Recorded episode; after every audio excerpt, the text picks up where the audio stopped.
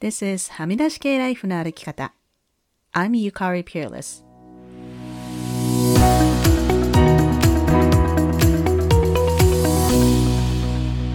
周りが決めた道からはみ出して自分だけの生き方をする人を応援するポッドキャスト。はみ出し系ライフの歩き方。Welcome to episode 229. 皆さんこんにちは。ピアレスゆかりです。もうすっかり年末っぽくなってきましたね。2022年もあと1ヶ月ちょっとで終わりと思うとちょっと信じられないですけれども、残り1ヶ月元気に過ごしたいですね。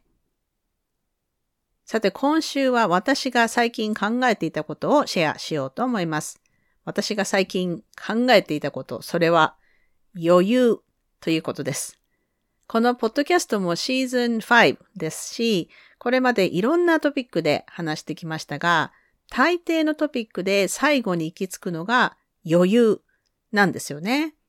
例えば、選挙に関する関心が低いとか、投票率が上がらないとか、LGBTQ の人たちや在日の外国籍の人たちへの差別が絶えないとか、一生懸命活動しているアクティビストもいますが、最終的にそういった自分とは直接関係ないことを自分ごとにすることが大事なんだと思います。でもじゃあ自分ごとじゃないことを自分ごとにするっていうのは生活や自分のメンタルに余裕がないと無理だなとよく思います。例えば男性の家事、育児への参加も、毎日夜10時まで残業してたらそんな体力ないよってなるだろうと思いますし、ベビーカーを電車に乗せてくるお母さんや赤ちゃんが泣いていたとして、自分に余裕があれば、ベビーカーでこう階段の上り下りを手伝ってあげることもできるだろうし、赤ちゃんをあやしてあげるのも、でも自分がクタクタだったりすると無理ですよね。こう、駅で誰かが具合が悪くてしゃがみ込んでいるのを見たときに、自分が仕事に遅れそうだったら、なんかもうそれどころじゃないですよね。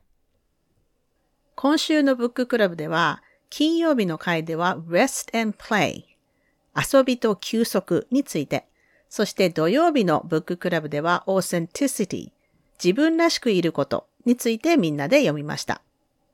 Rest and Play については第213回で詳しく話しています。ブレネー・ブラウンは自己肯定感が高く、 shame からのレジリエンスが高い人たちを研究している人ですが、遊び、play というのはそのような人たちの多くが楽しんでいるものだったと書いています。遊びというのも余裕がないとできないものだと思いませんか？ブッククラブでは遊びというのは目的がなく、ただ楽しいからやることと定義されていました。みんなでいろんなプレイについて話していて気がついたのは、アメリカやカナダの学校ではパジャマデイといってこうパジャマで登校する日、あとはワーキーヘアデイといってこう変な髪で登校する日とかあるんですね。そういうのって日本の学校で聞いたことないですよね。それこそもう本当に意味がなくて、ただ単に楽しいからやるだけ。まさに play だと思います。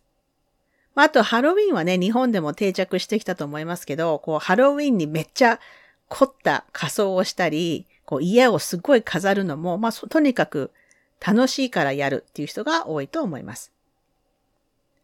土曜日のブッククラブでは authenticity 自分らしくいることについて読みましたが、そこで自分らしくいるってどういうことという話になりました。自分にとって大切な価値観を誰に対しても同じように表現できるというのが自分らしくいるということじゃないという話になりました。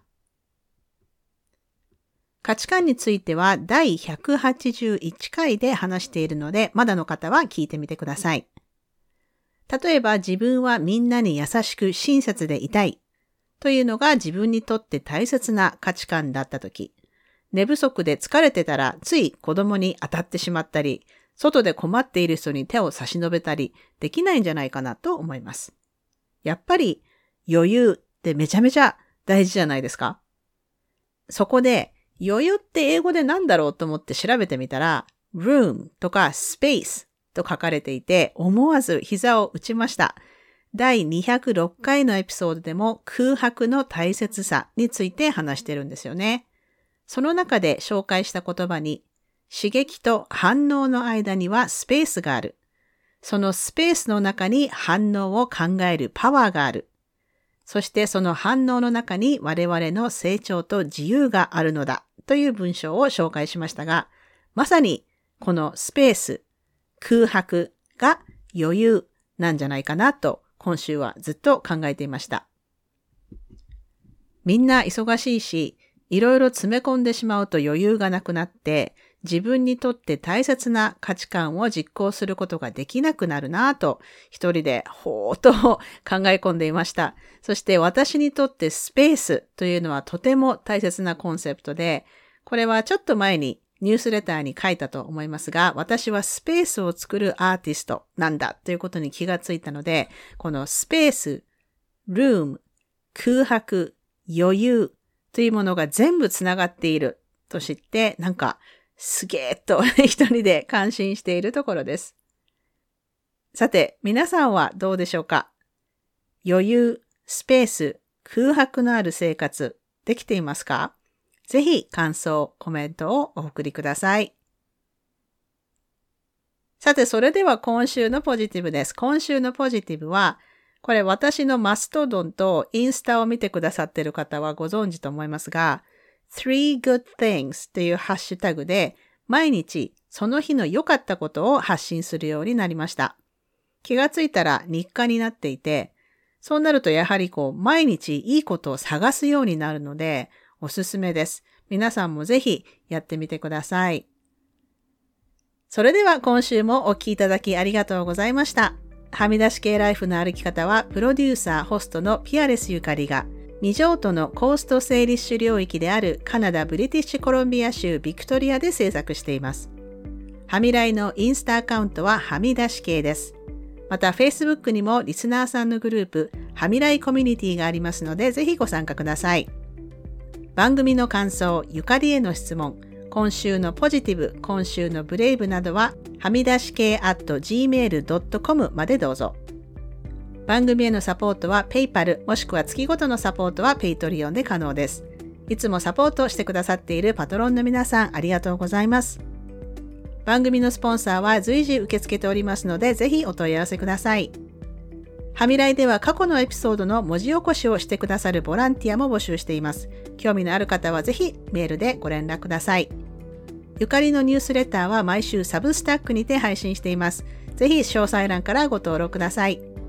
はみらいを気に入ってくださった方は、ぜひお聞きのポッドキャストアプリにて、はみらいのレビューを書いていただけると嬉しいです。